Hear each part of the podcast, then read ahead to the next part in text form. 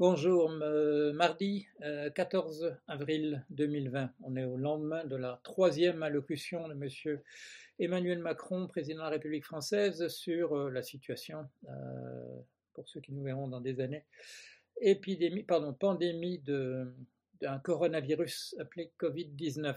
Alors j'ai fait une vidéo immédiatement, immédiatement après, donc je ne vais pas revenir là-dessus. une petite chose quand même, je suis quand même assez honteux des commentaires qui apparaissent sur mon blog et où trois quarts, trois quarts des euh, commentaires sont euh, consacrés à la sincérité ou non de M. Macron. Et je viens de mettre une petite note en disant mais on s'en fiche de la sincérité, on ne la connaît pas la sincérité des gens.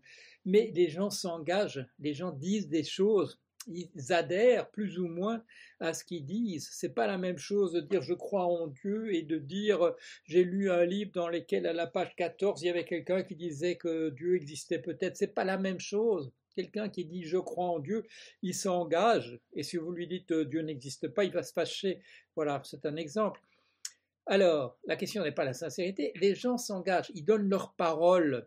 Et alors nous, nous sommes là, nous sommes là et nous pouvons faire quelque chose. Nous pouvons dire éventuellement à cette personne, ne vous tenez pas parole. Ou nous pouvons, dans une situation comme celle-ci, faire, faciliter le fait que cette personne puisse s'en tenir à ce qu'elle vient de dire. Bon, alors, euh, ça c'est pour la France. Pour les autres pays, euh, il y a un certain nombre de choses qui me, qui me frappent quand même. Euh, pourquoi, pourquoi la Belgique a-t-elle ce nombre de ce taux de décès euh, qui a l'air de décoller par rapport aux, autres pays?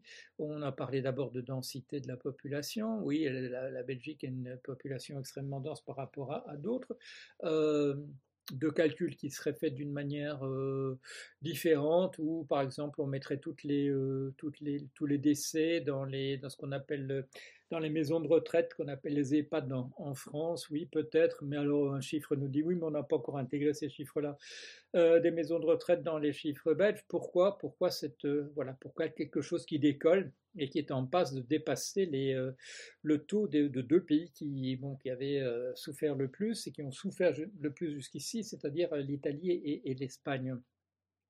Chaque pays, dans cette, une situation de tension comme celle-là, et bon, j'ai des mots quand même assez aimables pour les dirigeants qui nous disent on est dans des circonstances exceptionnelles. Oui, on peut tout prévoir, oui, euh, mais il y a des choses qui sont plus difficiles à prévoir. Il y a des choses qu'on peut pas, on peut pas stocker à l'infini pour tous les pour tous les risques qui euh, qui se présentent devant nous. Il y a des risques relativement faibles et une pandémie de ce type-là, c'est un risque relativement faible. Euh, on ne peut pas stocker à l'infini des choses en fonction, en prévision de, danger qui, dont la probabilité de se réaliser est, extrêmement faible.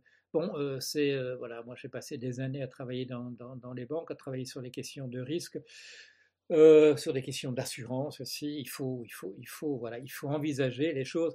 Et là, j'insiste souvent à l'échelle où les problèmes se posent. Ça, c'est compliqué parce que notre intuition a, une tendance à tout confondre, les petits événements avec les gros, en fonction simplement de l'émotion que ça suscite chez nous.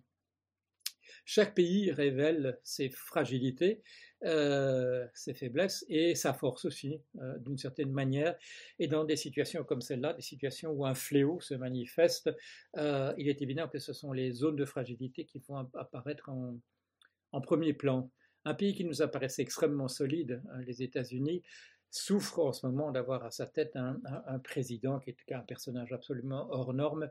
Euh, là aussi, ça révèle quelque chose. Le fait même, le fait même qu'un personnage comme celui-là, même euh, soutenu de l'étranger, arrive cependant à, par un, discours purement démagogique, euh, un discours voilà, de, qui s'adresse aux plus démunis, en leur disant euh, il y a des gens pires que vous et euh, voilà, on va se débarrasser d'eux, qui mène en ce moment une, politique qui est infléchie, manifestement d'une certaine manière par le fait que ce sont les minorités noires et euh, hispaniques qui souffrent le plus dans, son pays et qui en profitent d'une certaine manière. Monsieur Trump, vous n'avez pas encore noté la chose suivante, que les gens les, les plus favorisés dans votre pays vous avez l'air de croire automatiquement que ce sont les blancs. C'est pas vrai. Les gens les plus riches, les gens qui sont dans le plus grand confort en ce moment aux États-Unis, sont des gens d'origine asiatique. Voilà, vous le savez peut-être pas encore, mais voilà, c'est ça. Les plus riches, les plus riches aux États-Unis, c'est plus les blancs, ce sont les gens qui viennent d'Orient et d'Inde et qui se trouvent là dans votre d'Asie de manière générale. Je pense aussi aux, Iraniens. Euh, ces gens-là sont euh, l'élite en train de. Elle prend pas un pouvoir parce qu'il n'y a pas de coordination, mais qui de fait va apparaître dominante dans les années euh, qui viennent. Alors ne croyez pas automatiquement que ce sont les, blancs. Il y a beaucoup de blancs qui font partie maintenant des, des délaissés aussi et qui souffrent au premier rang quand vous essayez d'atteindre, vous, de manière prioritaire, les Amérindiens qu'on appelle hispaniques chez vous. Euh, parce qu'ils viennent en général, ils sont, bon, c'est pas les descendants des Amérindiens qui étaient dans votre pays, parce que ceux-là, vous les avez bien consciencieusement éliminés, mais qui viennent d'Amérique centrale, et la population, la population qui, euh, voilà, qui souffre toujours de ce que j'appelle moi le fait qu'on n'a jamais encore véritablement terminé euh, la guerre de sécession dans votre, dans votre pays. Alors, monsieur, Trump, euh, ça fait un moment que vous dites n'importe quoi, mais maintenant vous pétez absolument les plombs, euh, au point que les gens, les gens rigolaient, tout à fait atterrés d'avoir vu votre dernière conférence de presse, euh, où, au lieu de répondre aux questions qu'on s'apprête à vous poser sur le coronavirus, vous, aviez, vous avez présenté une longue vidéo de propagande sur vous, euh, moi ceci, moi cela, etc., etc., essayant, essayant maladroitement de justifier le fait que vous, êtes complètement planté euh, sur cette histoire de, pandémie. Et la raison, je l'ai expliqué, euh, je n'ai pas encore vu d'autres gens qui faisaient cette analyse-là. C'est parce que vous faites une analyse religieuse en termes d'élus et de non-élus, et que ça vous permet de dire que s'il n'y a pas de voilà que si dans l'État du Wyoming il y a très peu de victimes, c'est parce que ce sont des braves gens et que du coup ils sont épargnés. Et du coup, vous voulez qu'on recommence à travailler dans le Wyoming, puisque, puisque ce sont les élus, euh, et que jamais, euh, jamais ils tomberont malades. Vous savez, vous comprenez pas ce que c'est une, pandémie. Si vous le faites dans un cadre tout, complètement euh, mystique, évangélique, de gens qui sont punis par Dieu et de d'autres qui sont récompensés. Et là, manifestement, vous considérez que vous faites partie par de ceux qui sont récompensés. Vous avez parlé une fois, parlé de vous-même en disant que vous étiez élu l'élu avec une majuscule et en regardant le ciel. Et il y a des gens qui ont hésité en, se disant euh, il peut quand même pas être sérieux. Je ne suis pas sûr que vous n'ayez pas été sérieux. Tout à l'heure, quand, euh, quand vous avez dû parler du fait que les gouverneurs des États américains se sont organisés maintenant entre eux, euh, puisque vous vous intéressez pas au niveau fédéral, alors que c'est vous qui avez le pouvoir là, d'organiser quelque chose, commencent à s'organiser entre eux? Et là, vous êtes, vous êtes laissé pour compte comme vos copains, comme on raconte dans l'adolescence, euh, qui vous tournaient le dos au bout d'un moment en disant ces types-là, on peut rien en, tirer, et qui rigolaient de vous. En, secret par la suite euh, votre obsession, votre obsession qu'on rigole, on rigole de vous, parce qu'en fait vous êtes ridicule et c'est uniquement parce que vous êtes un fou furieux euh, que vous parvenez à, contenir ça. Alors qu'est-ce que vous avez fait pendant cette conférence de presse? Vous avez dit non, non, ils n'ont pas le droit de décider de choses, c'est moi qui décide de ça, j'ai tous les pouvoirs. Vous avez dit j'ai tous les pouvoirs. Alors les, les, reporters, les journalistes autour de vous se regardaient consternés, ils croient vraiment qu'il a tous les pouvoirs. Oui, oui, vous avez dit ça et vous le croyez, vous le croyez.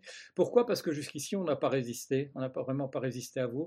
Euh, vous, n'arrêtez pas de tenir ce discours avec tous les gens d'extrême droite comme vous, de deep state. Il y aura le deep state qui voudrait vous descendre. Et là, j'ai toujours insisté au cours des, années récentes, quand vous étiez président.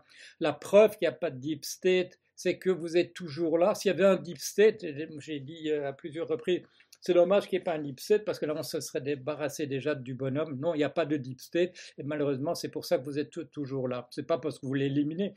Euh, vous, vous, êtes trop stupide pour arriver à faire des, choses, je dirais, au, véritable niveau. Non, vous êtes débarrassé de tous les gens autour de vous il n'y a plus que deux personnes à qui vous confiez maintenant l'ensemble des pouvoirs. C'est à votre beau-fils, à votre gendre, M. Jared Kushner, et à votre fille Ivanka. Ce ne sont pas des imbéciles, mais ils n'ont pas la stature pour être les véritables chefs de l'État à votre place. Bon, alors voilà, euh, ça c'est pour les États-Unis. Euh, je ne vais pas parler de tous les pays. J'ai parlé de ceux qui m'ont frappé euh, ces jours-ci. Il faudrait encore dire un mot du Royaume-Uni.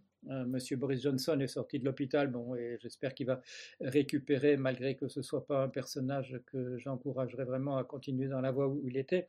Euh, il n'est pas lui qui exerce de fait maintenant, parce qu'il est, quand même assez malade. Euh, ce pays est tout à fait impréparé, parce qu'il il est parti d'abord dans la la voie de l'immunité, de, de herd, herd immunity, on traduit ça parfois par horde parce que c'est l'origine, euh, c'est la véritable origine du, du, mot herd, c'est la, même que pour horde en français, mais herd ça veut dire troupeau, voilà, c'est ça, le mot herd en, en anglais contemporain, l'immunité collective, etc vous n'avez pas fait les calculs qu'il faudrait quand même plusieurs années pour que voilà pour qu'on ait un nombre considérable de morts, mais que la, la, population soit immunisée. Il semble malheureusement que ce, que ce virus qui provoque beaucoup de sur, surinfection ne soit pas aussi facile à maîtriser, même par cette euh, stratégie qui demanderait quand même beaucoup de décès pour pouvoir être mise en, place. Du coup, euh, dans les jours qui viennent, on va, voir apparaître euh, le Royaume-Uni parmi, les, parmi les plus grandes victimes par impréparation, par hésitation entre différents types de, de stratégies. Ça va pas être beau à voir non plus. Les États-Unis s'en tirent pour le moment. Il y a énormément de cas puisqu'il y a plus d'un demi-million de, cas, euh, mais il y a relativement peu de morts parce que voilà, on est bien équipé quand même aux États-Unis pour euh, empêcher qu'il y ait un nombre trop grand de, de, décès. Mais ça continue, ça va va pas être beau quand même. Et en particulier quand ça arrivera euh, dans ces États délaissés où il y a que des où il y a des gens, où il a, que des gens euh, peu cultivés, euh, euh, qui ont tendance à être des évangéliques ou des choses comme ça, qui croient effectivement que s'ils, sont, s'ils ont été gentils, ils vont être épargnés. Et là, ça va faire du dégât. Il n'y a pas énormément de monde, mais il n'y a pas beaucoup d'hôpitaux surtout. Et sur, avec une population où parfois le gouverneur dit, euh, comme dans, le Dakota du Sud, oh, je ne veux pas atteindre, euh, faire d'atteinte aux libertés individuelles, donc vous allez à l'église, vous faites ce que vous voulez, etc. Ça va être joli quand ça va se répandre dans, ces coins-là. Voilà, allez, un, petit point de la situation. Je vais mettre ça en départ pour les, pour les abonnés. Euh, ce sont ceux qui s'intéressent vraiment à ce que je pense des États-Unis qui vont être intéressés en priorité à ce que je dis là. Euh, mais je vous reviens, euh, voilà, dès que l'actualité le justifie. À bientôt.